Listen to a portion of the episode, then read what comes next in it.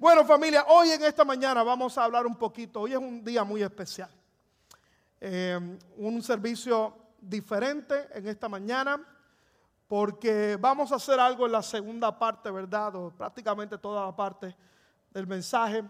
Vamos a conocer historias de lo que Dios puede hacer en la, vida del corazón humano. Pero quiero dar un contexto importante. Domingo de Ramos hoy es un día muy especial en nuestra fe cristiana. Quiero que vaya conmigo Marcos capítulo 11, el verso 1 al 11. Marcos capítulo 1, el verso 11. Marcos capítulo 1, el verso 11. Dice, cuando se acercaban a Jerusalén junto a, Bef, a Beftage, y a Betania, frente al monte de los olivos, Jesús envió, Jesús envió dos de sus discípulos y les dijo, id a la aldea que está enfrente de vosotros, y luego que entréis en ella, hallaréis un pollino atado en el cual ningún hombre ha montado. Desatadlo y traedlo. Y si alguien os dijere, ¿por qué hacéis esto? Decid que el Señor lo necesita y que luego lo devolverá. Fueron y hallaron el pollino atado afuera a la puerta, en el recodo del camino, y lo desataron. Y uno de ellos que estaban allí les dijeron, ¿qué hacéis desatando el pollino? Entonces, ellos entonces les dijeron como Jesús había mandado y los dejaron. Y trajeron el pollino a Jesús y echaron sobre él sus mantos y se sentó sobre él. Jesús se sentó sobre el asna. Y dice el verso 8, también muchos tendían sus mantos por el camino y otros cortaban ramas de los árboles y las tendían por el camino. Y los que iban delante y los que venían detrás daban voces diciendo, Osana, bendito el que viene en el nombre del Señor. Bendito el reino de nuestro Padre David que viene, Osana en las alturas. Quiero que me preste atención por unos minutos para explicarle el contexto de esta historia y compartir tres ideas muy breves acerca de lo que está pasando aquí y que me llaman la atención. El contexto de lo que está ocurriendo aquí en este lugar es Jesús yendo hacia Jerusalén, como dice el texto en muchas de las versiones, haciendo su entrada triunfal, para iniciar lo que iba a ser el trayecto de lo que iba a ser la pasión y la semana en que él sería crucificado. Y dice la Biblia de que él, ¿verdad?, hizo su entrada triunfal a Jerusalén y mucha gente en ese contexto comenzaron a tender ramas y palmas, por eso es que dicen eh, específicamente que es el domingo de ramos o Palm Sunday, domingo de ramas, porque la gente iba, recibía a Jesús con gran algarabía, con gran alegría y empezaban a gritar, Osana al hijo de David, Osana quiere decir sálvame. Y comenzaron allí a alabar a Jesús y a, y a magnificarlo. Y Jesús montado en un arna, en un arna, comenzó ese trayecto de camino a Jerusalén, el lugar donde sería días más tarde arrestado y donde sería crucificado.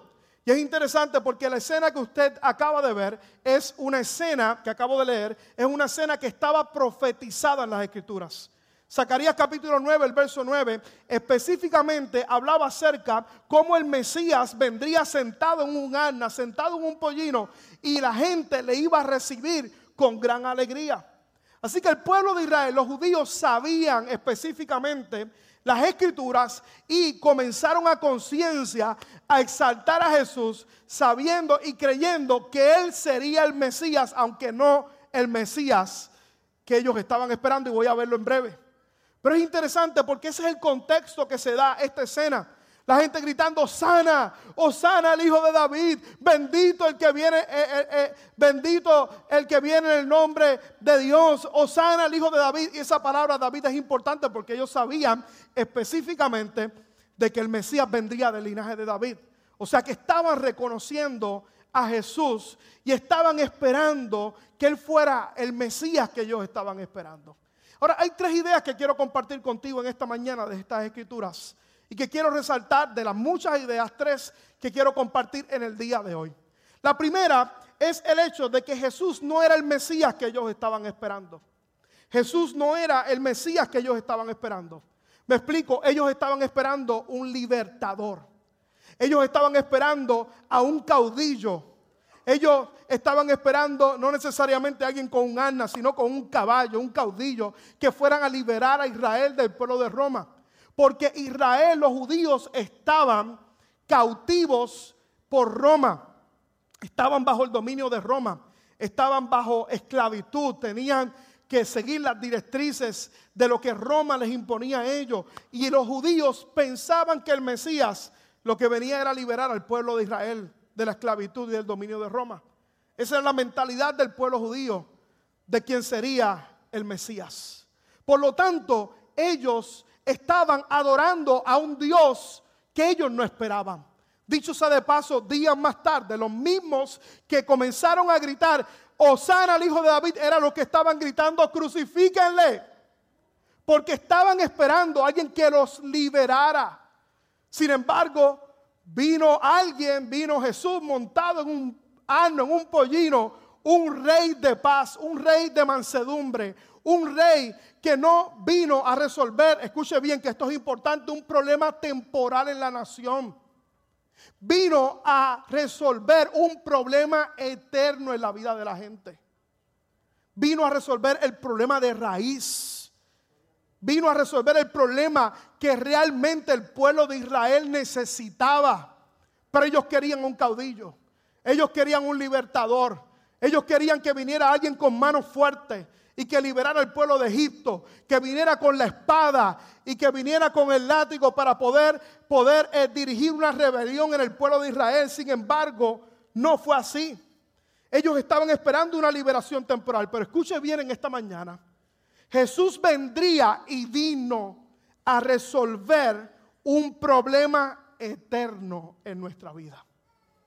Si lo aplicamos a nuestro contexto, que en muchas ocasiones, iglesia, escucha bien, usted y yo nos encontramos adorando un Dios incorrecto.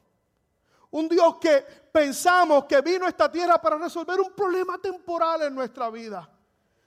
A lo mejor, ¿verdad? Una situacioncita que yo estoy enfrentando y si Él, el rey, no me lo resuelve como estoy esperando, entonces hoy me puedo encontrar diciendo, Osana, pero mañana diciendo, crucifícalo. Y tenemos una generación de personas, de cristianos, desilusionados con Dios, porque estamos adorando al Dios incorrecto. Y no hemos sabido que Jesús no vino a resolver un problema temporal, Él vino a resolver un problema eterno. ¿Qué problema, pastor? Que usted y yo éramos enemigos de Dios. Usted y yo estábamos en rebelión con nuestro Padre Celestial. Nuestros pecados habían hecho separación entre Dios y nosotros. ¿Qué significa? Que no teníamos acceso a tener una relación con nuestro Padre Celestial. Y Cristo fue el Cordero, escuche bien, que tomó nuestro lugar en la cruz del Calvario, que tomó el peso del pecado que usted y yo no merecíamos. Porque la Biblia dice que la paga del pecado, ¿qué es? Es muerte, más la dádiva de Dios es vida eterna en Cristo Jesús. Él tomó nuestro lugar en la cruz del Calvario. Él vino a resolver un problema eterno que pudiéramos tener acceso a nuestro Padre Celestial y junto con esa relación con nuestro Padre Celestial, que pudiéramos disfrutar de todos los beneficios que usted y yo tenemos por ser hechos hijos de Dios, una vida nueva en Cristo Jesús, un corazón transformado, la paz de Dios en nuestra vida ante cualquier circunstancia, que podamos disfrutar la herencia que usted y yo tenemos como hijos de Dios. Ah, yo no sé si usted está entendiendo. Yo, yo creo que se merece un mejor aplauso al Señor en esta mañana. Él vino a hacer un cambio permanente en nuestra vida. Que usted y yo pudiéramos tener un cambio de corazón, una nueva vida en Cristo Jesús. Que pudiéramos tener acceso a su paz que sobrepasa todo entendimiento, a la fortaleza que necesitamos para lo que enfrentamos. Que podamos tener acceso al que sana nuestra alma, nuestras heridas quien perdona nuestras rebeliones, quien nos da vida y vida en abundancia, que nos da plenitud de gozo, que nos da la alegría de vivir, el sentido, el propósito en esta tierra, quien provee todo lo que nosotros necesitamos por su sacrificio, porque Él vino a resolver un problema eterno. Me llama la atención porque de igual manera, escuche bien, muchos de nosotros al igual que el pueblo judío, estamos, estamos adorando a un Dios que no esperamos. Pero la obra que Cristo hizo en la cruz del Calvario es eterna, es definitiva y vino a resolver nuestro problema principal, que estábamos lejos de Dios. Lo segundo que me llama la atención de esta historia, en Juan capítulo 12, el verso 15, los cuatro evangelios resaltan el domingo de Ramos. Jesús cuando va viniendo, resalta Juan, al pueblo de Israel cuando lo están adorando, lo primero, una de las cosas que dice Jesús, no temas, hija de Sión, he aquí tu rey, esa era la profecía, viene montado sobre un pollino de asna. Mensaje que Cristo también le, le, quería compartir a la gente, no tengan temor, no tengan temor, porque todos ellos estaban siendo gobernados por el temor, por el ejército opresor de Roma. Y ese mensaje, escuche bien, también resuena en nuestros corazones en el día de hoy. Y hoy, al igual que dos mil años atrás, Dios nos dice en esta mañana, no temas. Usted sabe cuál es el problema de muchos de nosotros. Que cuando estamos enfrentando problemas y estamos a lo mejor retos como estaba el pueblo de Israel en este momento, lo primero que quiere venir a apoderarse de nuestro corazón es el temor. Es lo primero que quiere venir a apoderarse el temor. Pero tenemos que escuchar la voz de Dios que nos dice no temas. De hecho, 366 veces en la escritura nos dice no temas. Una para cada día de año y otra adicional para los días bisiestos, por si tenías alguna duda. Dios nos dice en esta mañana, no temas, yo estoy contigo. Hijo de Dios, no temas, yo estoy contigo. No importa lo que tú puedas enfrentar en la vida, no importa los obstáculos que tú puedas tener. No permitas que el temor gobierne tu corazón de las circunstancias y lo que pueda venir. El temor es lo opuesto a la fe. Y Dios no desea que usted y yo vivamos en lo opuesto a la fe. Dios desea que usted y yo podamos caminar en la fe en el Hijo de Dios, que Él murió por mí, Él se entregó por mí en la cruz del Calvario y Él tiene toda nuestra vida escondida en sus manos. Problema de la gente que vive gobernado en temor. Isaías capítulo 41, el verso 10 dice, no temas porque yo estoy contigo. No desmayes porque yo soy tu Dios que te esfuerzo. Siempre te ayudaré, siempre te sustentaré con la diestra de mi justicia. Me llama la atención primero que el pueblo de Israel no estaba adorando a un Dios que no conocía. Número dos, el mensaje de Jesús ante el pueblo de que no temiera. Pero la tercera cosa que me llama de esta escritura tiene que ver con el asna tiene que ver con el asna, con el burro que estaba montando a Jesús. Lucas capítulo 19, el verso 30 dice, id a la aldea, mira la instrucción que Jesús le dio a los discípulos, id a la aldea y al entrar en ella hallaréis un pollino atado, en el cual ningún hombre ha montado jamás. Desatadlo y traedlo.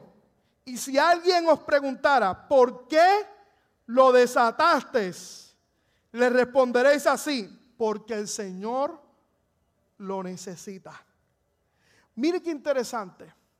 Vemos la escena de un asna, de un pollino que estaba atado. ¿Y qué significa estar atado? No poder cumplir con el propósito por el cual Dios nos ha creado usted y a mí. Esta asna estaba atada. La instrucción de Jesús, desaten el asna porque la necesito.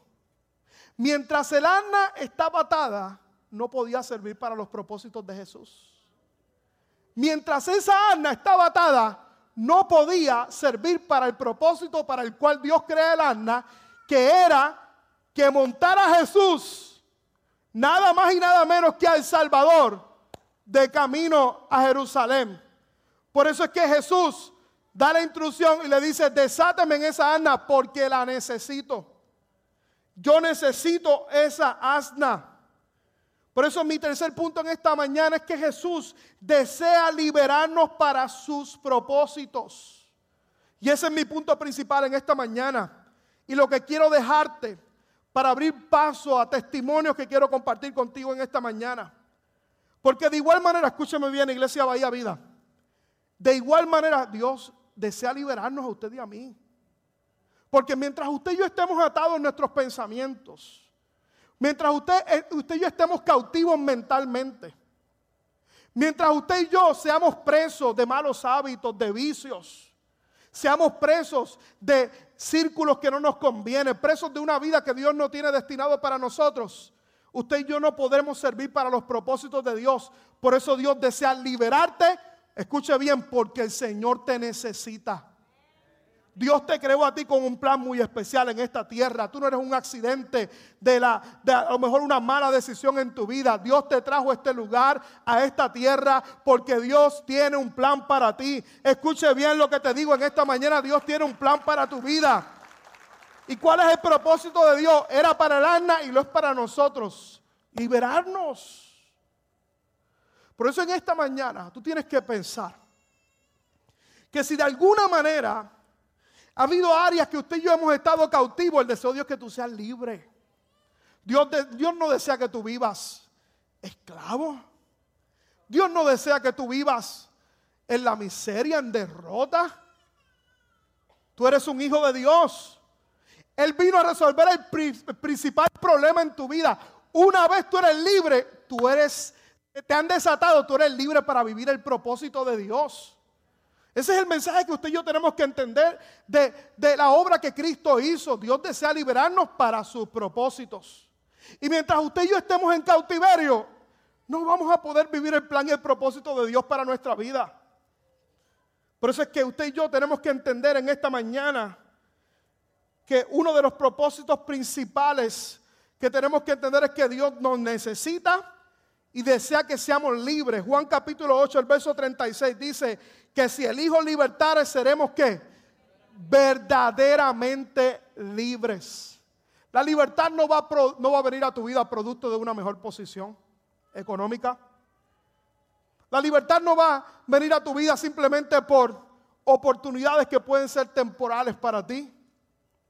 La libertad va a venir a tu vida cuando tú entiendas que tú eres un hijo de Dios y que en toda temporada Dios te ha dado a ti todo lo que tú necesitas para vivir una vida en libertad, porque si lo tienes a Él, tú lo tienes todo. Tú lo tienes todo.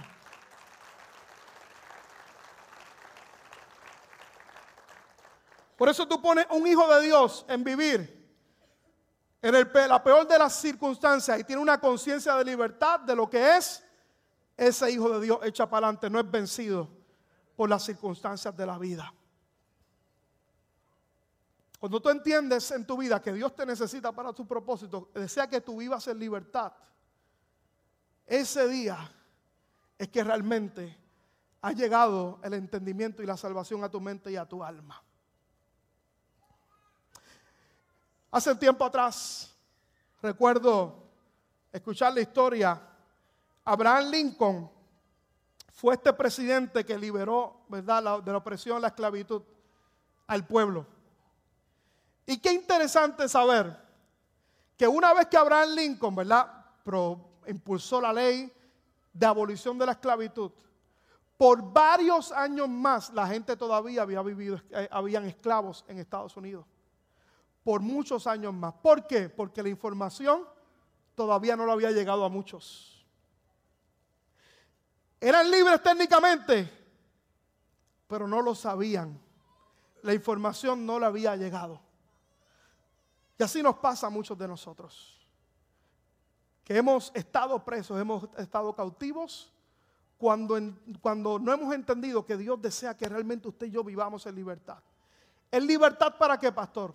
Para sus propósitos.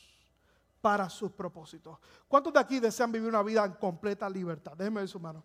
Libertad. Vamos a ver, en completa libertad. Si tú eres uno de ellos en esta mañana, déjame ver tu mano. Dios desea que vivas en libertad para sus propósitos. Hoy yo quiero llamar en este altar a unos invitados en esta mañana que no son asnas, pero Dios los desató para que fueran libres y para que sirvieran a sus propósitos. Yo le voy a pedir que un fuerte aplauso a mis invitados en esta mañana. Ayúdenme a los invitados, vengan por acá. Vamos, vengan mis invitados. Fuerte, fuerte el aplauso al Señor.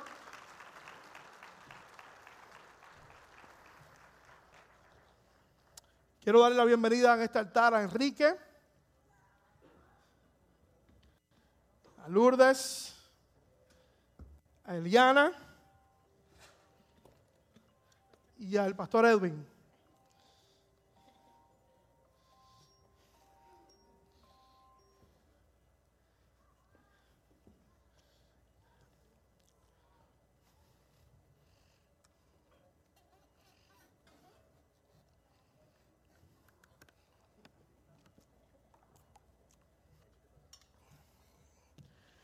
Qué bendición estar con ustedes hoy.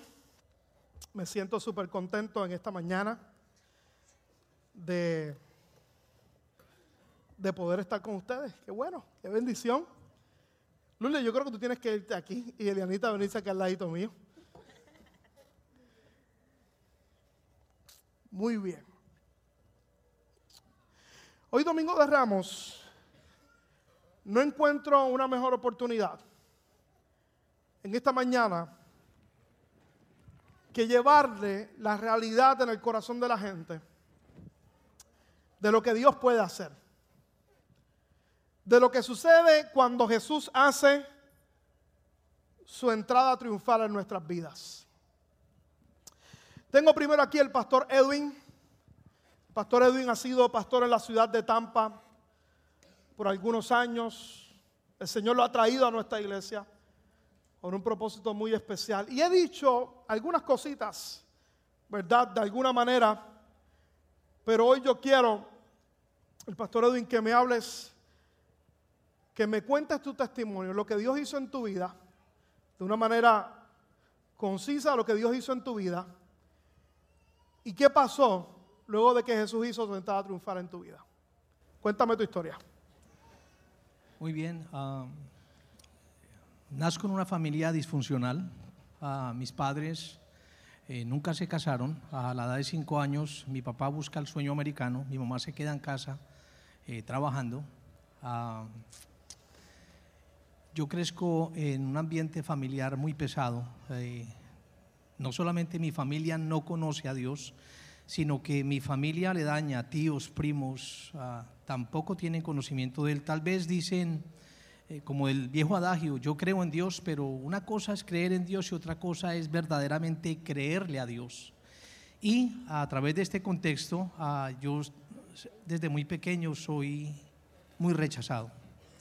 Ah, experimento mucha soledad. Así que ah, a los 12 años comienzo a caminar eh, con, con, las amistades. sufro el, el llamado bullying sin embargo, el bullying no me tumba, ah, porque yo me ponía de acuerdo con los amigos. Yo les decía, bueno, este, soy tan rechazado que yo tengo una, tengo una anécdota para esto. Yo creo que mi mamá desde pequeño, cuando yo estaba recién nacido, no me daba pecho, sino me daba la espalda. Pero aún así, ah, quería llenar ese vacío de soledad que tenía. Eh, no había mucha comunicación en casa, así que alguien me involucró en el asunto del alcohol y las drogas. De por sí a los ocho años me tomé mi primera cerveza y mi propia familia me celebró como si yo estuviera haciendo algo que agradara a Dios. Y ese fue el enganche literalmente de empezar a hacer las cosas mal a los casi 13 años. Me involucro en el mundo de las drogas Para mí lo que comenzó siendo una aventura resultó ser la peor pesadilla de mi vida, porque las adicciones destruyen no solamente el cuerpo, también la mente, destruyen la confianza de la familia, tu propia identidad. Y así estuve durante 15 años. Ah, consumí drogas, amé la droga más que a mi propio cuerpo, más que a mi propia vida. Recuerdo que fumaba marihuana en algunos casos y cuando no había cómo comprar el cuero, la envoltura, pues yo tenía una Biblia en la mano y le echaba mano a las páginas de la Biblia y, la pegaba y, me drogaba. Y visité muchos antros, eh, pasé por cosas que yo creo que aquí habrá difícilmente alguna persona que puede decir es increíble lo que este hombre ha pasado porque yo no lo he podido pasar. Me involucré con homosexuales, prostitutas, asesinos, ladrones. Y, y lo perdí todo. Hasta el punto donde comencé a andar la calle. Y traje unas, te traje una sorpresa. Creo que esta mañana hablé con el pastor Nelson y creo que por ahí hay unas fotos. Ustedes lo pueden ver aquí. Esta es la calle que Wow. queda en el centro de la ciudad, es la llamada calle El Cartucho, que hoy en día, y gracias a Dios, todas esas edificaciones las, las han tumbado y allí hicieron Wow. un parque. Pero allí era, allí era donde, donde literalmente en las tardes, después de trabajar, yo, yo me sentaba como aquellos hombres que están ahí, porque ah, era el único lugar donde yo me sentía seguro. Habían días que yo pasaba ahí, ah, me perdía un viernes y no regresaba sino hasta el lunes, sin un centavo. Mm, Creo que esta historia que estoy contando eh, pues me hará derramar algunas lágrimas, ah, pero eh, no son de tristeza, quiero decirles, no son lágrimas de tristeza, más bien serían como las lágrimas eh, de aquella película, eh, La Casa Encantada, que trabajó el protagonista Eddie Murphy, y a su esposa se la querían secuestrar para casarla con el conde, y él, de- y él decía, pero she's crying. Y el hombre decía, those are tears of joy. Sé que esas son, si suelto lágrimas, pues literalmente son de gozo. Y lo pierdo todo. eh, pierdo el interés por la vida. ah, traté de suicidarme tres veces. Escuchaba la voz del enemigo, quien me había robado mi identidad, mi valor. Y de continuo me decía, tú no vales nada. La vida no vale nada. No tienes propósito. Y quiero decirle una cosa, Dios lo sabía. Dios sabía lo que estaba pasando. Y en medio de todo esto, ah, yo vivo en un callejón cerca, al lado de mi casa, donde mi abuela, un, un camión que no tenía puertas, ventanas, allí dormí por muchos meses.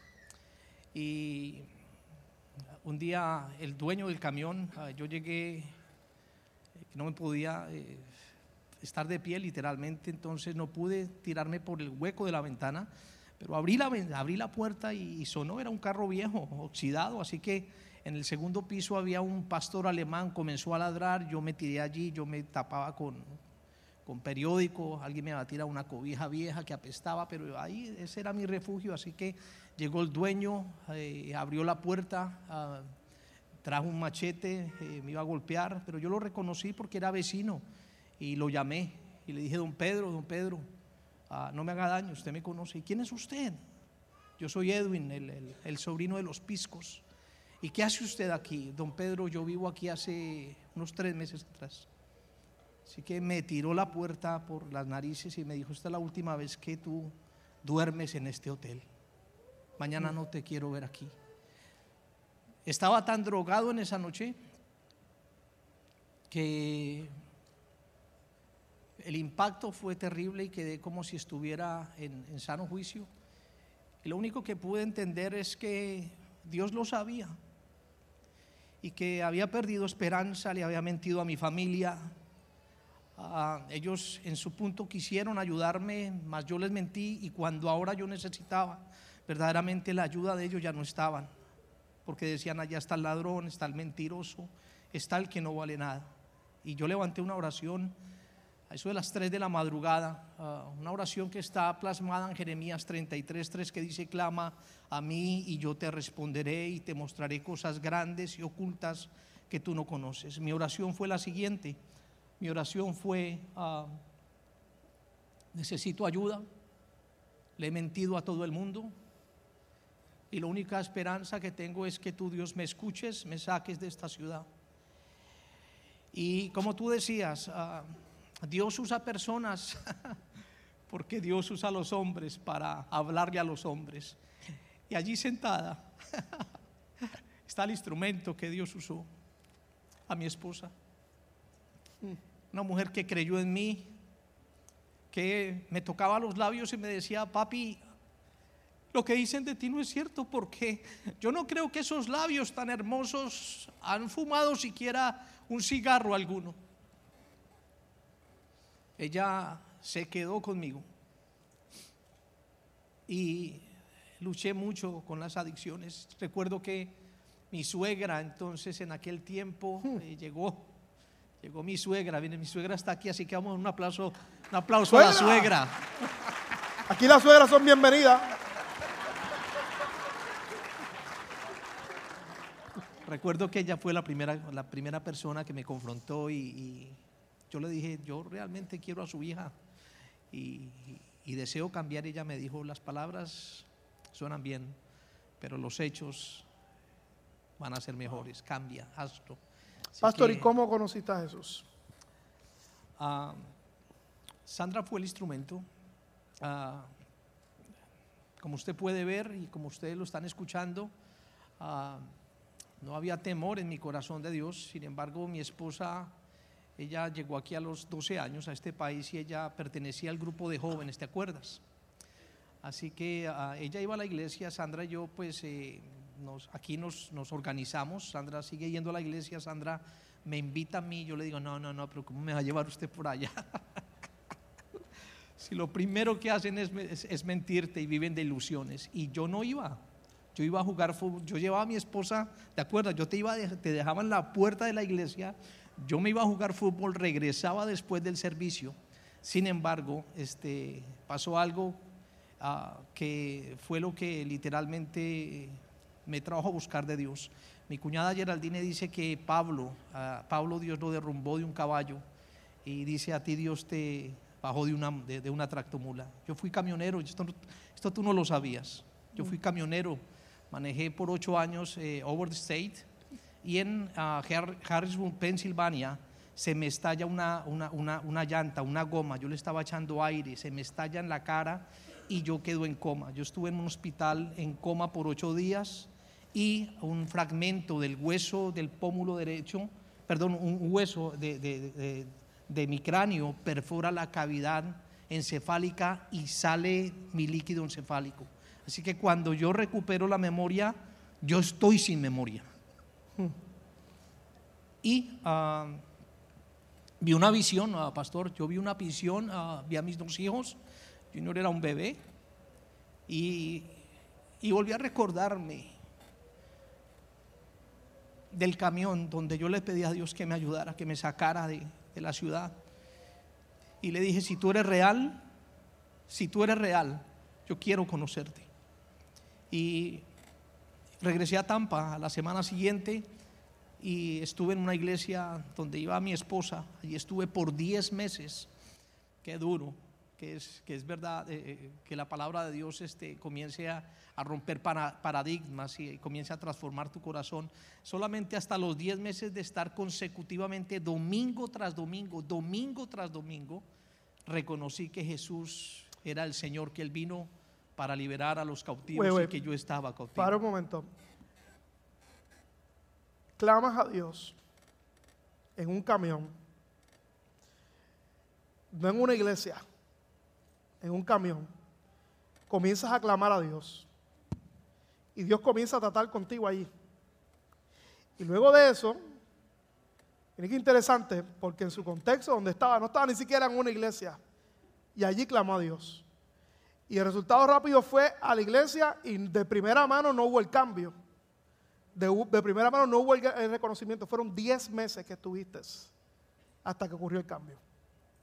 Progresivamente, sí. La Biblia habla acerca de que la fe viene por el oír y el oír viene por la palabra de Dios. Cuando yo, yo comencé a acudir y realmente mi esposa me decía que eh, tú suenas antipático, ah, la gente no te quiere, no miras, no saludas y yo decía, es que no, no me siento bien todavía. Y poco a poco eh, fui haciendo amistades, eh, fui relacionándome con, con gente que ama al Señor y cuando yo recibí a Jesús, la gente pensaba que era que yo estaba recibiendo otra cosa, porque ya me veían literalmente involucrado en, en el, en el servicio de oración. No, Dios estaba tratando conmigo. Fue el 16 de noviembre del 2003 que yo reconocí por primera vez que Jesús había ido a la cruz por mí. Que todo esto lo había hecho por mí. Que cuando yo estaba preso de las adicciones, de las drogas, de los malos pensamientos de suicidio, de los intentos en los cuales fueron fallidos, Dios estaba allí. Dios lo sabía y yo no lo sabía. Pero la fe que traspasa paradigmas me enseñó que yo tenía valor y que Dios había enviado a su Hijo para restaurarme y para regalarme esa vida de la que usted habla.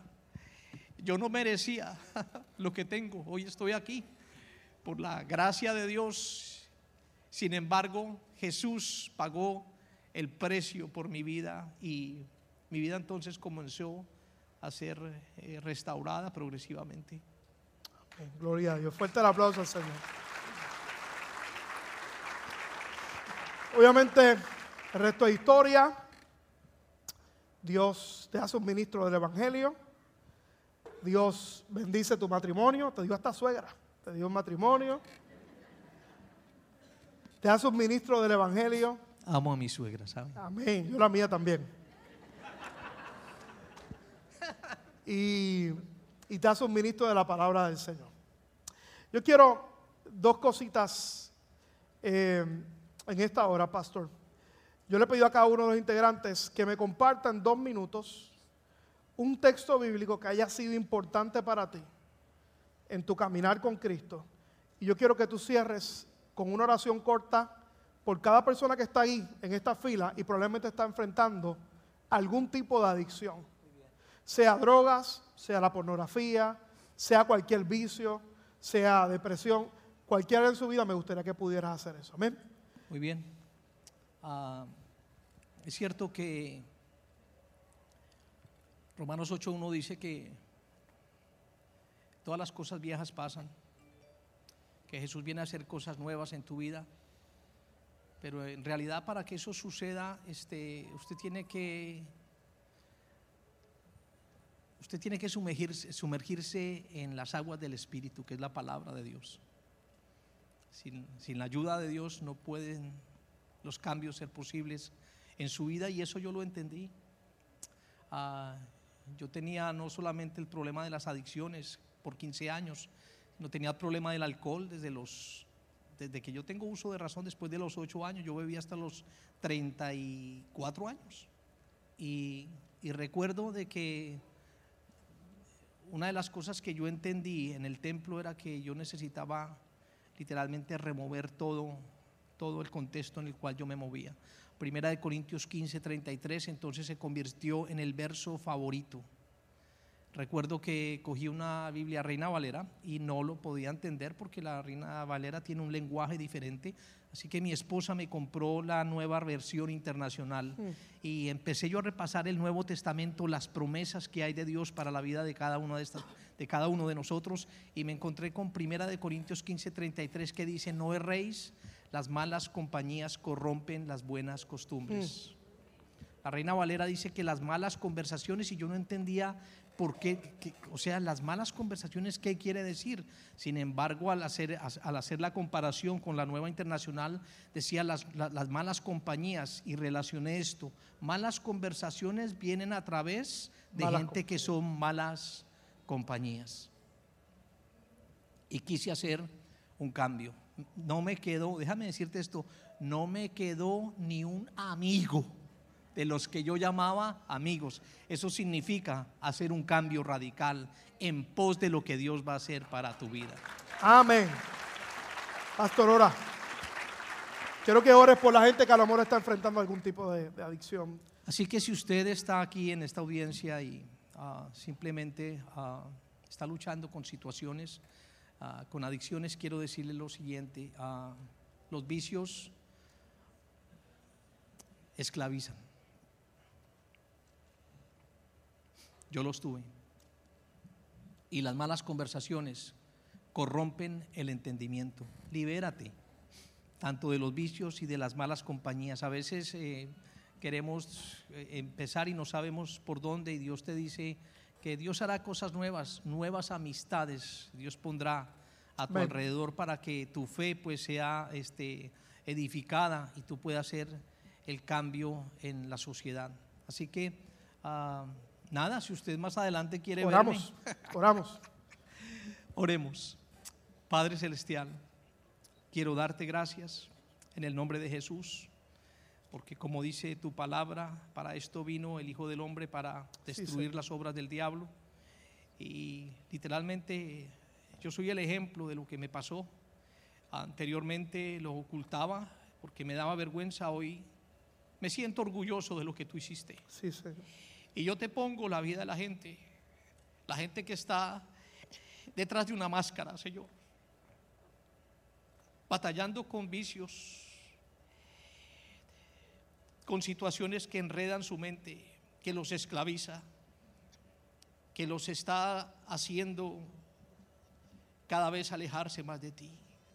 Yo te pido que los ayudes. Yo levanto mi oración por ellos como sabiendo de que cuando yo estaba haciendo lo malo, tú lo sabías y tú sabes que algunos de la audiencia te necesitan. Yo te pido en el nombre de Jesús que tú les alcances con palabra de esperanza, porque tú eres la esperanza de su vida en Cristo Jesús. Oro y la iglesia dice amén, Amén. y amén. Dios les bendiga. Amén. Fuerte el aplauso. Quiero tomarme el atrevimiento. Quédate ahí, no te vayas. Quiero tomarme el atrevimiento. Si alguien está pasando por algo, alguna adicción que necesita ayuda, ve a mi hermano Edwin, que estoy seguro que le puede bendecir y puede ayudarle también en el proceso. Tengo a Quique, Enrique, que cariñosamente como decimos Quique, y Lourdes, que también el Señor ha hecho una obra maravillosa en sus vidas.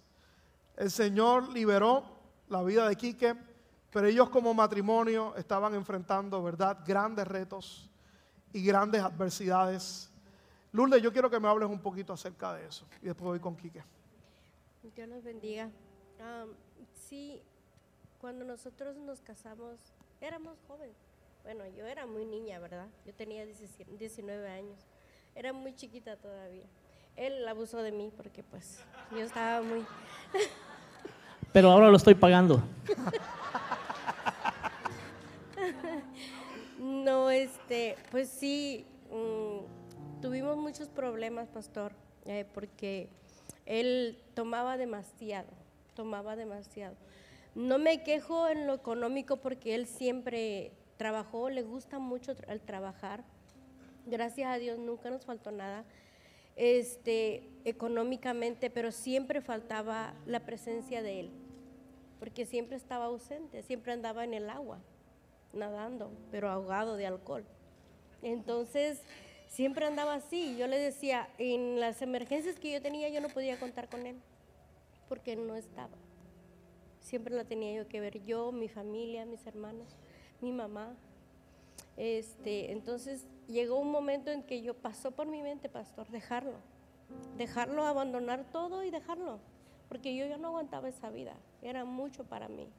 Y mi familia me decía, hija, déjalo. Mi mamá me decía, hija, déjalo. ¿Por qué no lo dejas? Mira cómo estás. No, mami, es que yo tenía la esperanza de que él iba a cambiar, de que algún día yo iba a ver el cambio. Y yo no conocía al Señor todavía. Entonces, y así seguí, y seguí, y seguí aguantando todo eso, este, porque él eran días que en la noche llegaba a las 5 de la mañana y a las 6 se tenía que ir otra vez al trabajo. Llegaba tomado y así se iba tomado al trabajo. Entonces era mucho sufrimiento, era mucho sufrimiento y este, cuando nosotros conocimos al Señor, el Señor de un momento a otro el Señor lo sanó, le dio, lo sanó de la, de la, del vicio, de ese vicio del alcohol, que ese vicio es muy dañino. Entonces lo sanó y ahorita aquí estamos, gracias a Dios, gracias a Dios. Hemos pasado muchas cosas, muchas caídas, hemos tenido muchas caídas, pero siempre de la mano de Dios, siempre nos ha levantado y siempre ha estado con nosotros ahí, apoyándonos. ¿Qué tú le dices, Lourdes, a una, a una dama o tal vez un caballero que está enfrentando tal vez retos como los que tú tuviste o diferentes? ¿Qué te ayudó a ti en ese proceso? ¿Y qué tú le puedes decir a esa, esa persona hoy que está enfrentando retos en el matrimonio, está luchando con un hombre que no sirve a Dios, que no ama a Dios? ¿Qué tú le puedes decir? Bueno, yo les, yo les recomiendo, mi consejo es el amor, mucho amor, porque yo a él lo amaba y todavía lo amo demasiado. Y eso fue lo que me mantuvo ahí, pastor, el amor hacia él y la esperanza de que un día iba a cambiar, de que un día iba a dejar todo eso atrás y íbamos a ser felices. Eso es el amor, el amor que nunca, que nunca se termine el amor hacia tu pareja, porque eso es lo más valioso que hay.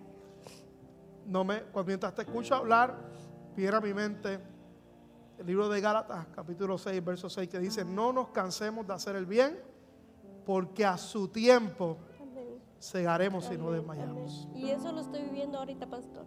Amén. Eso estoy viviendo ahorita. Hace tiempo, hace días, tuve un sueño, pastor, que yo estaba, estaba mi esposo y yo, y estábamos yendo a un, como un parque era. Entonces yo estaba y yo veía de los árboles caer mangos. Mangos y caían los árboles y caían los mangos y caían los mangos. Y mi esposo y yo los íbamos recogiendo. Y me decía el Señor, eso es todo lo que tú estás haciendo ahora, me dice. Recogiendo lo que tú sembraste. Wow, tremendo. Gloria a Dios. Quique, háblame un poquito del proceso, cómo Dios trabajó contigo. Bueno, eh, buenas tardes, ¿verdad? Am, al igual que el pastor Edwin, yo desde muy eh, pequeño, a la edad de siete años, me involucré eh, en el alcohol. Eh, vengo de una familia disfuncional. Padres que no culpo porque así fueron ellos enseñados, ¿verdad? Mi padre se ausentaba todo el día para ir a trabajar y para sustentar la casa, entonces dejaba las responsabilidades del hogar en mi madre. Éramos seis hermanos, yo soy el menor. Eh, para ellos eh, fui siempre el rebelde, la oveja negra de la familia. Eh, tal vez fui el más castigado. Y teníamos un vecino que tenía un grupo musical y, y yo fui eh, empezando a, a inclinarme hacia ese lado. Cuando ellos practicaban yo me iba a meter ahí y bueno, a la edad de siete años, ocho años, yo ya estaba tomando mi primera cerveza. A la edad de 11 años ya empezaba yo a tocar con ese grupo en las fiestas y ya llegaba yo bien borracho a mi casa a los 11, 12 años. Y estuve así por más de 25 años. Eh, mi padre, mi viejito, siempre me enseñó a trabajar. Eh, nunca abandoné mis obligaciones, ¿verdad? Eh, en una noche de día sábado conocí a mi esposa en la boda de mi hermana y, y, este, ya hace 30 años de eso, ¿verdad? Este, un poquito más de 30 años porque tenemos 30 años juntos. Y el diablo me tomó, pastor, eh, por lleno en el vicio del alcohol, ¿verdad? Eh, yo de los siete días de la semana tomaba seis. Llegaba a las cinco y media, cinco de la mañana, todos los días. Me iba a trabajar, a veces con un zapato café, un zapato negro, a veces con dos zapatos izquierdos, dos zapatos derechos. Eh, andaba yo plenamente perdido. Por mi trabajo, eh, me relacionaba yo con gente buena. Hoy podía estar yo cenando con el presidente municipal, con el gobernador, con dueños empresarios y mañana desayunando con gente no tan buena. Porque yo trabajaba para una cervecería, entonces eh, al representar yo la marca de la cervecería me, me tenía que involucrar con todo ese tipo de gente. Entonces el diablo me fue abriendo puertas que todo lo malo era fácil para mí. Yo cobraba y mi cheque se lo entregaba a mi esposa, yo no sabía cuánto yo ganaba, pero sabía que ganaba bien porque en casa nunca hacía falta nada. Mis vicios los cubría la compañía, los clientes, pero estaba yo perdido. Me acuerdo cuando eh, mi hija mayor iba a nacer, no, mi, mi- segunda hija iba a nacer, eh, iban a operar a mi esposa. Yo no estaba ahí. Yo no estaba en ese momento con ella. Eh, me tuvieron que avisar lo que estaba pasando y yo me tuve que salir del lugar donde yo estaba e irme a donde estaba mi esposa. Y como mi esposa les platicó, llegó un momento donde ella me dijo, o cambias o estás aquí. Mi familia completamente católica, nadie le servía a Dios ni hablaban de Dios estrictamente en la casa, hablaban de otros ídolos, más no de Dios. Y pues no había cómo. Traté con psicólogos, grupos de alcohólicos anónimos, terapias. Dejaba yo de tomar unas temporadas y cuando regresaba era peor. Era doble, era triple el ambiente en el cual yo vivía. Pero así como Dios usó esa asna, Dios usó una situación eh, para sacarme del entorno donde yo estaba. Eh, me vio una necesidad de tener un trabajo después que, que, viajaba yo por todo México y para ver a mi esposa, y en ese tiempo tenía a mi hija Daniela, ellas tenían que viajar para verme a diferentes estados. Entonces un día mis hermanos ya vivían en Nebraska y me dicen, oye, ¿por qué no te vienes para acá? Y estaba yo en la, en la frontera de México y Estados Unidos y le dije, sería buena idea y le hablo a mi esposa y le digo, fíjate, mis hermanos dicen que por qué no me voy. Y me dice ella, sí, sí, estaría bien. Y al otro día le hablo, este, negra, vida, ¿qué pasó? ¿Cómo estás? Fíjate que ya estoy aquí. ¿Dónde? Estoy en Arizona. Y me dice ella, no, yo no pensé que fuera tan rápido. De un día para otro yo ya estaba aquí en los Estados Unidos.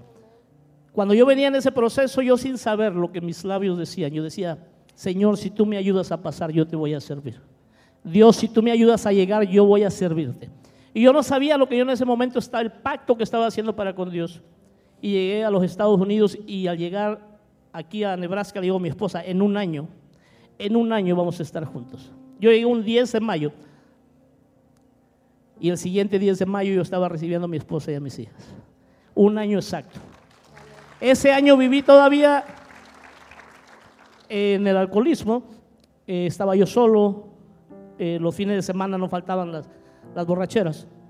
Pero cuando mi esposa llegó, nosotros me acuerdo, pasamos un proceso donde vivíamos, nos echaron a la calle, nos corrieron, sin tener nada.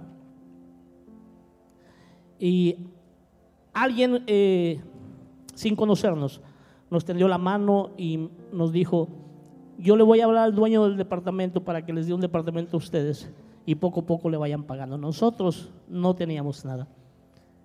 Y el Señor usó a esa hermana y nos dieron el departamento. Nosotros comíamos en una caja de cartón, ese era nuestro comedor. Teníamos una cama que yo recogí por ahí y no me da vergüenza. Nunca se me ha olvidado de dónde Dios me ha traído, de dónde Dios me ha sacado. Y con el tiempo, la persona que nos tendía la mano nos empezó a invitar a la iglesia y estuvo así por un año. Vamos a la iglesia y vamos a la iglesia y nosotros le dábamos fecha, sí, el domingo vamos a ir. Y llegaba el domingo y ella iba a tocar la puerta y nosotros, cállense, cállense, le decían a nuestras hijas, no hagan ruido. No abríamos la puerta, no íbamos a la iglesia. Y ella, cuando nos veía, no se preocupen, el próximo domingo vamos. Y el próximo domingo hacíamos la misma, no íbamos. En una ocasión ya me sentía yo tan agobiado que en una madrugada le dije a mi esposa, ya sé, para que no venga a tocar la puerta, temprano me voy a llevar el carro lejos de aquí. Y en la madrugada me levanté así como estaba lloviendo, estaba lloviendo, y yo salí en short y, todo, y agarré el carro y me lo llevé como a tres calles de donde vivíamos nosotros para que la vecina no viera el carro y para que no nos fuera a tocar la puerta. Ella fue y nos tocó la puerta y tampoco abrimos. Y tampoco nos reprochó. Nos abrazaba y nos decía, no se preocupen el próximo domingo vamos. Y durante un año así anduvo la hermana Estrella. Y hasta que un domingo le dije a mi esposa, vamos a ir para que deje de fastidiar. Y fuimos a la iglesia un 8 de agosto, hace más de 20 años. Fue la primera visita que tuvimos a la iglesia. Ese día yo acepté primero a Cristo. Después vino mi esposa. El Espíritu Santo nos tocó y ahí recibimos una palabra del Señor que recuerdo nos dijeron, ustedes van a ser de salvación para muchas vidas. En esos 20, más de 20 años en el caminar de Dios, hemos aprendido bastante, hemos sufrido, hemos llorado. Pero hemos sido instrumento de Dios para que muchas almas vengan a su vida. Amén. Fuerte el aplauso al Señor. he tenido la bendición de andar por muchos lados aquí en los Estados Unidos, en muchos lados, hablarle a hombres, hombres, hombre a hombre. Y puedo ver cómo Dios se mueve y cómo Dios ha salvado. He andado en aeropuertos esperando junto con mi esposa el avión para volar. De repente viene, Él es, Él es. Y yo, con la esposa, mira, Él fue la persona que Dios usó, que nos dio la palabra para que no nos divorciáramos. Quique, ¿qué me le puedes decir a los hombres que están aquí? ¿Qué mensaje tú le puedes decir a los hombres que están aquí? Yo les quiero decir que hombre no es quien más grita en su casa. Hombre no es quien más licor toma o bebe. Hombre es aquel que reconoce sus faltas. Hombre es aquel que se arrodilla y pide perdón y soluciona el daño que ha hecho. Las heridas van a quedar, las marcas van a quedar, pero hay una nueva oportunidad de volver a ser feliz a quien está a tu lado, a quienes están a tu lado. Aún. Pas- Pastor, y yo, eh, y siempre quedó eso en mi corazón de la hermana Estrella. ¿Sabe que esa hermana vive en Orlando? Ajá. Sí. Entonces, ella siempre iba y decía, no, no se preocupen, el otro domingo, y me daba y nos daba un abrazo y todo. Y yo aprendí mucho eso, pastor. Eso me quedó a mí. Que no importa si te dicen que hoy, si te mienten que no van a ir, con- si no vienen, si tú los invitas, si no vienen contigo hoy, no importa, ve y dale un abrazo, no te, no te preocupes, el otro domingo vamos. Y así, no nos cansemos de invitar, no nos Dios bendiga a las hermanas No estrellas. nos enojemos, amén. Dios bendiga a las hermanas estrellas que invitan a otro a la casa del Señor. Amén, amén. Pastor, la hermana Estrella vivía en Nebraska. Hace como 17 años se movió para Orlando. Wow. De vez en cuando vamos nosotros a, a visitarlo porque somos bien agradecidos con ella.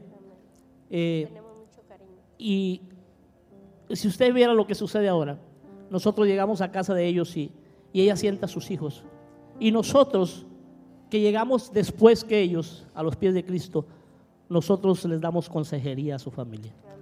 Gloria a Dios. Nosotros les hablamos a los hijos de ellos que están lejos de Dios. Ustedes tienen que llegar, ustedes tienen que acercarse. Vean O a sea su que mamá. estaba evangelizando a alguien que iba a ser de bendición para sus hijos. Wow, qué tremendo es el Señor.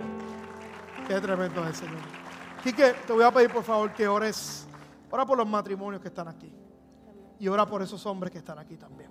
Quisiera yo, pastor, compartir algo antes. Este, Lucas 12, 18. Les voy a parafrasear para no entrar mucho aquí. Ahí habla sobre el, el hombre rico, ¿verdad? Que dice que eh, por fruto de su trabajo sus eh, riquezas crecieron, ¿verdad? Y él dice, oh alma, dice, derribaré mis graneros y edificaré nuevos graneros para guardar todo lo que hemos eh, cosechado. Eh, estoy parafraseando, ¿verdad? Y dice, y beberemos, descansaremos y saciaremos nuestra alma, ¿verdad? Pero luego viene el Señor Jesús en el verso 20, 19 y dice, necio, insensato, esta noche tu alma será pedida. Ahí el Señor ha hablado mi vida y ha dicho, no te esfuerces mucho en hacer cosas que se van a quedar en este mundo. Y el Señor me decía, cuando tú te vayas, ¿cómo tus vecinos te van a recordar? ¿Cómo tus compañeros te van a recordar? Como aquel hombre que no tenía amor, paciencia para ellos. ¿Cómo tus hijas le van a platicar a tus nietos o a tus bisnietos de ti? Que fuiste un hombre violento, alcohólico, que no tuvo amor para ellas, o como aquel hombre que entregó sus últimos días para ellas en amor y comprensión. Desde ese día que yo, yo iba a enseñar una vez acerca de estos versículos y Dios habló a mi vida. Y desde ese día he hecho cambios en mi vida que mis hijas han tenido situaciones. Y tal vez ellas llegan pensando que van a encontrar a mí una respuesta opuesta. Pero no, porque no sé cuándo mi alma será pedida. Yo quiero que todo el mundo me recuerde como alguien que un día hizo un buen gesto para ellos. Que les dio un abrazo, que le dijo, te bendigo, te quiero, aquí hay un vaso de agua, aquí hay un plato de comida. Así quiero que me recuerden. Amén. Fuerte el aplauso, Señor. Ellos vienen de Spring Hill. Tienen el mejor restaurante mexicano de Spring Hill, el ranchito. Así que pasen por allá y pueden verlo. Muy bien. Ora por la, por, por la gente. Rapidito ahí. Inclinen su rostro, Señor, en esta tarde, Señor, eh, venimos ante tu presencia, mi Dios, con un corazón mega agradecido, Señor, reconociendo que tú, Padre amado, eres Dios, Señor, que sin ti, Señor amado, seríamos nada, Señor. Te necesitamos así como esos peces necesitan del agua, Señor. Así como la tierra necesita de la lluvia, Señor. Señor, en esta hora yo te pido que seas tú, Señor, obrando, Señor, en cada matrimonio, Señor, que está pasando adversidades, Señor. Ya sea por vicios, Señor, por problemas económicos, de enfermedad, financiera, por cualquier problema, Señor. Pero sobre todo, Señor, quiero ser específico por esos matrimonios que están a punto de romperse, Señor. En esta hora, Señor, los unimos, Señor, en tu nombre, Señor. Los atamos, Señor. Tu palabra dice, Señor, que dos son mejor que uno, Señor. Señor, que tres Padres Santos tienen más fuerzas y tú en medio de ellos, Padre. En el nombre de Jesús, Señor, los pongo en tus manos, Señor. Echamos al diablo, Señor, de esos matrimonios, de esas familias, de esas vidas, Señor, porque no tiene arte ni parte, Señor. En el nombre de Jesús, Padre, te lo pedimos. Amén. Y amén. Amén. Fuerte el aplauso al Señor. Quiero, quiero cerrar con eso, pastor. Había un predicador. Si aquí hay alguien que no conoce de Cristo o está sirviendo a Dios, pero no le tiene plenamente confianza. Había un predicador hablando en una plaza de la palabra de Dios. Se juntó un grupo a escucharlo. Y entre ese, ese grupo había un ateo y decía, Dios no existe, no es cierto. Y así estaba. Y de entre esa multitud había un joven comiendo una naranja. Y el predicador le dice al ateo, ¿la naranja que él está comiendo es dulce o es agria? Y el ateo le dice, ¿yo cómo voy a saber si yo no me la estoy comiendo? El evangelista le dice, ¿tú cómo hablas que Dios no existe si no le has dado la oportunidad de que exista en tu vida? ¿Tú quieres saber si la naranja es dulce o agria? Pruébala. ¿Tú quieres que Dios sobre en tu vida? Ábrele tu corazón. Que Dios los Amén. bendiga. Fuerte el aplauso, Señor. Amén, amén. Ya la parte final, eh, siento un enorme orgullo por compartir este espacio con Eliana. Elianita representando la juventud de nuestra iglesia. Eliana la hemos visto crecer aquí en nuestra iglesia. Y yo le invité en el día de hoy porque yo creo que ella tiene el testimonio más poderoso que vamos a poder escuchar en el día de hoy. Una joven que se ha guardado para Dios, que ha enfrentado tentaciones, luchas, presiones en su entorno, en su escuela, pero las ha vencido y ha vivido para Dios. Y ver su vida nos demuestra que se puede. Así que, Diana, yo sé que tienes algo que leernos, siéntete la libertad de hacerlo. Eh, bueno, ¿me escuchan? Eh, high school para mí fue, fue una etapa bien difícil. Eh, hoy voy a estar contando mi, mi testimonio y cómo en, en cada grado básicamente eh, tuve muchas presiones, muchas luchas y cómo Dios ha estado siempre ahí para mí en, en frente de todo esto. En grado 9 eh, yo estuve bien, bien enfocada en la forma que me veía, mi apariencia, eh, cómo me vestía y esa mentalidad a mí nunca, nunca me, me hizo bien. Eh, llegó un tiempo en donde perdí mucho peso y me recuerdo mirando cada una de mis inseguridades y solo llorando en mi cuarto. Y llegó un tiempo donde el COVID obviamente pasó y entrando a grado 10 cerraron todas las escuelas y me tuve que quedar en mi casa todos los días. Llegó un tiempo en donde todo lo que hacía era ver Instagram, TikTok, series de Netflix que en la realidad no, no añadían nada a mi vida, solo eh, dañaban mi mente. Llegó un tiempo en donde me quedé tan encerrada que llegué un tiempo que empecé a consumir tanta basura que literalmente mi mente se hizo basura. Y me pasaba con gente que, que me hacía daño, que no añadía nada a mi vida. Y me recuerdo que, que habían días en solo, que solo quería quedarme en mi cuarto, quería dormir, no quería salir, eh, no quería pasar tiempo con mi familia. Y llegó un tiempo en donde, donde cuestioné mi propósito de vivir porque estaba tan encerrada que, que sentía que no había salida.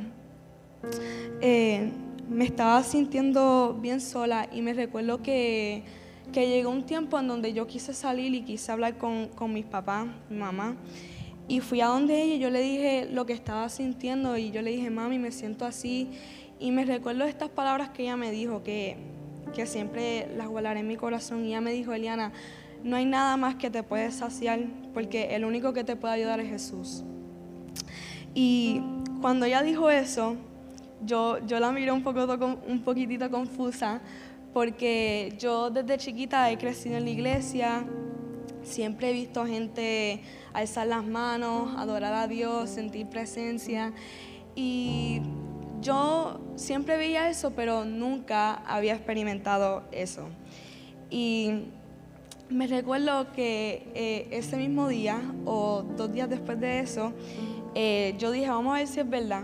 Vamos a ver si, si Dios de verdad es verdad y si de verdad su presencia trae paz. Y me recuerdo que empecé, estuve en mi cuarto y empecé a poner una canción y me recuerdo llorando y sintiendo solo una paz de Dios que yo nunca había experimentado en mi vida y nunca me voy a olvidar de ese día. Eh, fue fue un momento bien, bien especial.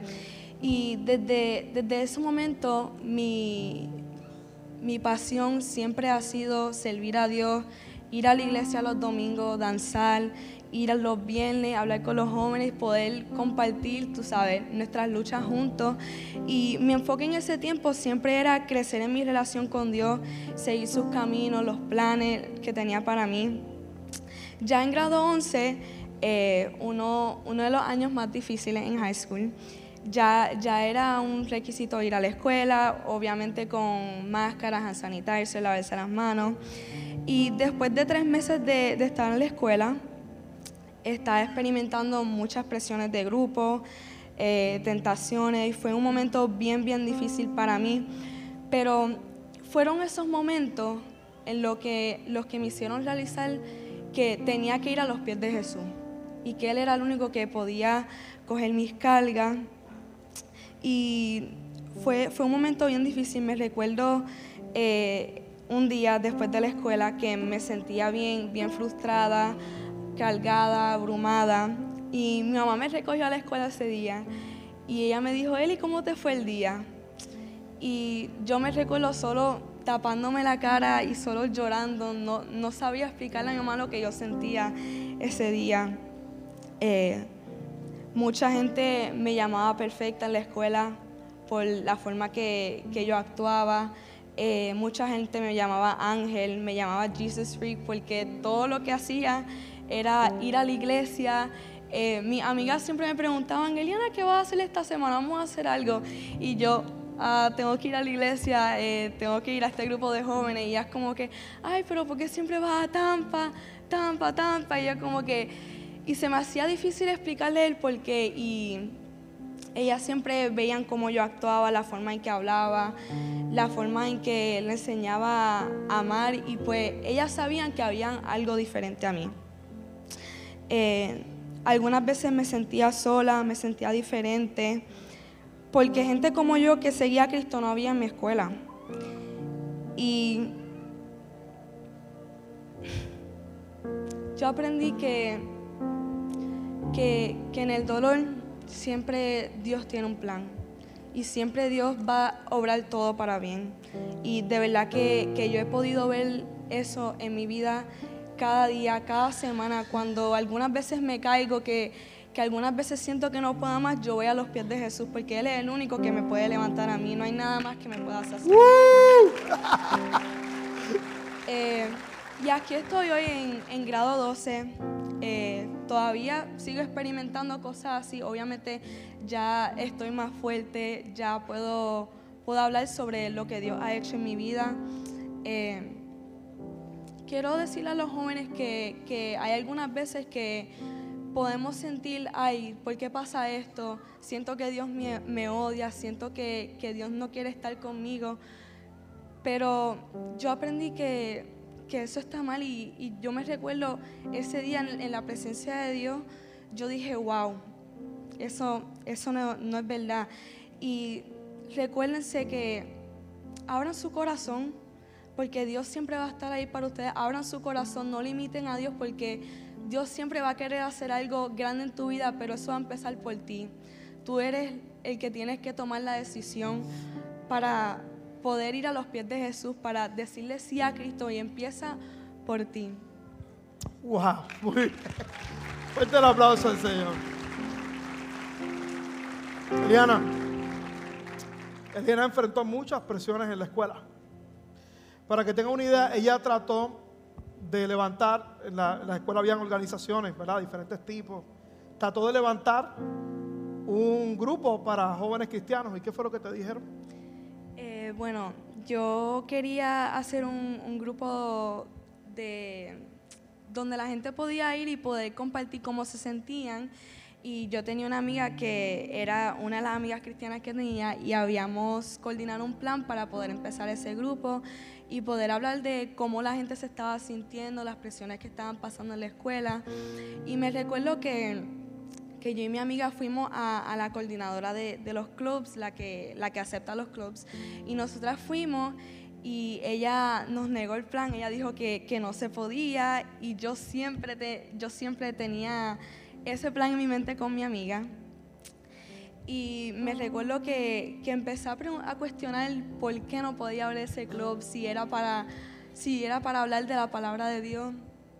Y me recuerdo que, que en mi mente vino algo que, que, que me recuerdo que yo no necesito tener un, un club para poder hablar sobre Dios, que yo puedo enseñarlo con mis acciones, que puedo enseñarle con la forma que le hablo a la gente, la forma que enseño amor. Así yo puedo enseñar que yo soy diferente y que Jesús vive en mí.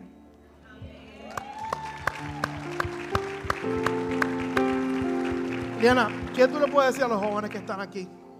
Que están enfrentando tentaciones, presiones de grupo en las escuelas para hacer cosas incorrectas. Tal vez jóvenes que están experimentando crisis de fe, como la que tú experimentaste. ¿Será esto real? ¿Será esto verdadero? ¿Qué tú le puedes decir a ellos? En el mundo en que vivimos hoy hay muchas, muchas presiones, hay muchas, muchas distracciones, hay muchas cosas que, que maybe nos quieren distraer, pero siempre es bien importante mantener nuestra mirada en Jesús. Y yo sé que para muchos de los jóvenes que es bien difícil, un advice que le puedo dar a ustedes es que en, bueno, todavía lo hago, pero en mi cuarto, cuando tú entras a mi cuarto, tú ves literalmente una pared llena de sticky notes, porque yo tengo un montón de versos en mi espejo, lo tengo en, en mi pared, en la parte donde se prende la luz, y cada vez que, que yo me levanto por la mañana, que me maquillo y me, me visto, yo siempre veo esos sticky notes y siempre me recuerda cuán bueno Dios ha sido en mi vida. Eh, también después de, de cada clase hay una aplicación que se llama YouVersion, eh, creo que todos ustedes la tienen, pero yo siempre después de, las clases le daba save a unos versos bíblicos y siempre yo salía a la clase y lo leía y me recordaba una y otra vez lo que Dios estaba haciendo en mi vida, que Él no había terminado conmigo y siempre me recordaba que Él estaba conmigo. Y también cuando en las clases, cuando me sentía cargada o me sentía frustrada o con miedo, eh, lloraba ahí.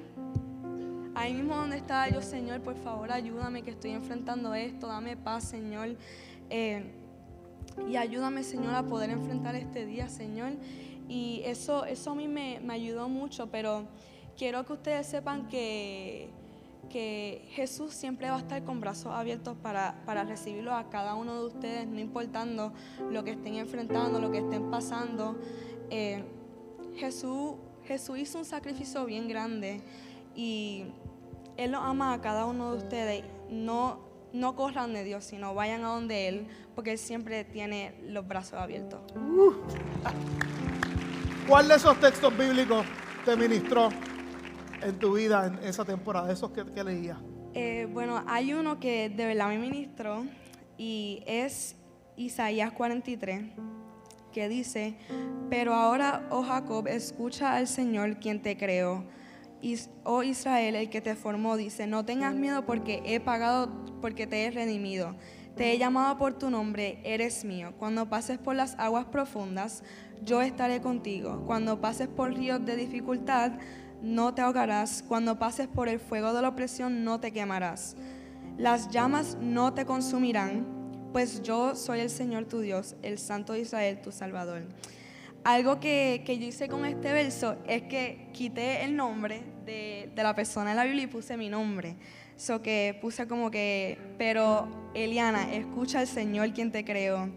Eliana, el que te formó, dice, no tengas miedo porque he pagado tu rescate. Te he llamado por tu nombre, eres mía. Cuando pases por las aguas profundas, yo estaré contigo. Y cuando pases por los ríos de dificultad, no te ahogarás. Cuando pases por el fuego de la opresión, no te quemarás. Y las llamas no te consumirán. No te consumirán pues yo soy el Señor tu Dios, el Santo de Israel tu Salvador.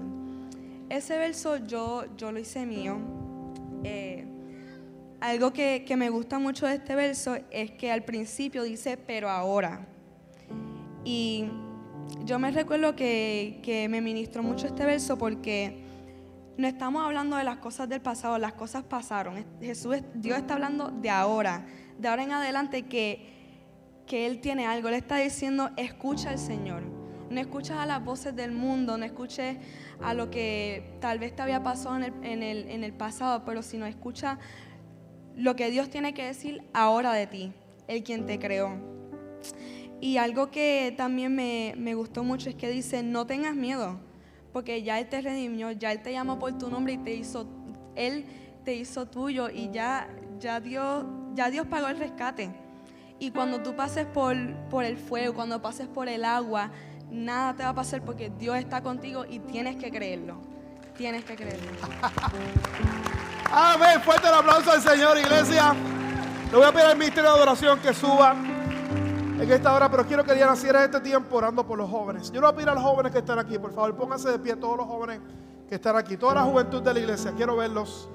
Vamos a darle un aplauso fuerte al Señor ahí en esta mañana por todos los jóvenes. Vamos, fuerte el aplauso, Señor, y los que están sirviendo en media. Vamos, fuerte el aplauso al Señor ahí en esta mañana. Diana, por favor, ora por nuestros jóvenes que tengan el valor y aquellos que tal vez lleguen un momento de una crisis de fe, que puedan encontrar a Dios también.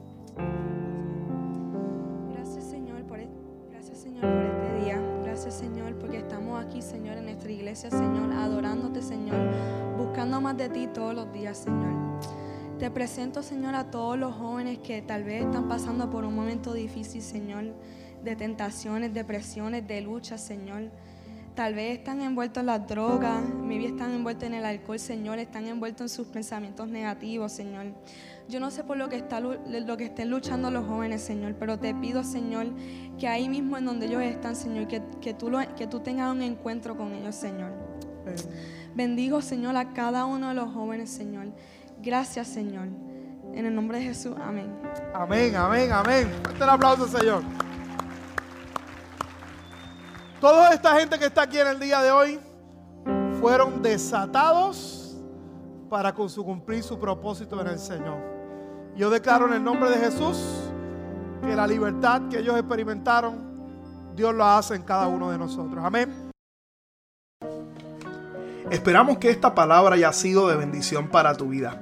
Te invitamos a que te mantengas conectado con nuestra iglesia y ministerio a través de las redes sociales. Puedes buscarnos bajo Iglesia Bahía Vida y nuestra página de internet bahiavida.church donde podrás encontrar mayor información y podrás acceder a contenido y encontrar los enlaces para continuar ayudándonos a llevar la palabra de Dios a través de tu generosidad. Finalmente, gracias por tus oraciones y te invitamos a que te mantengas conectado a la palabra de Dios a través de nuestra iglesia Bahía Vida. Bendiciones.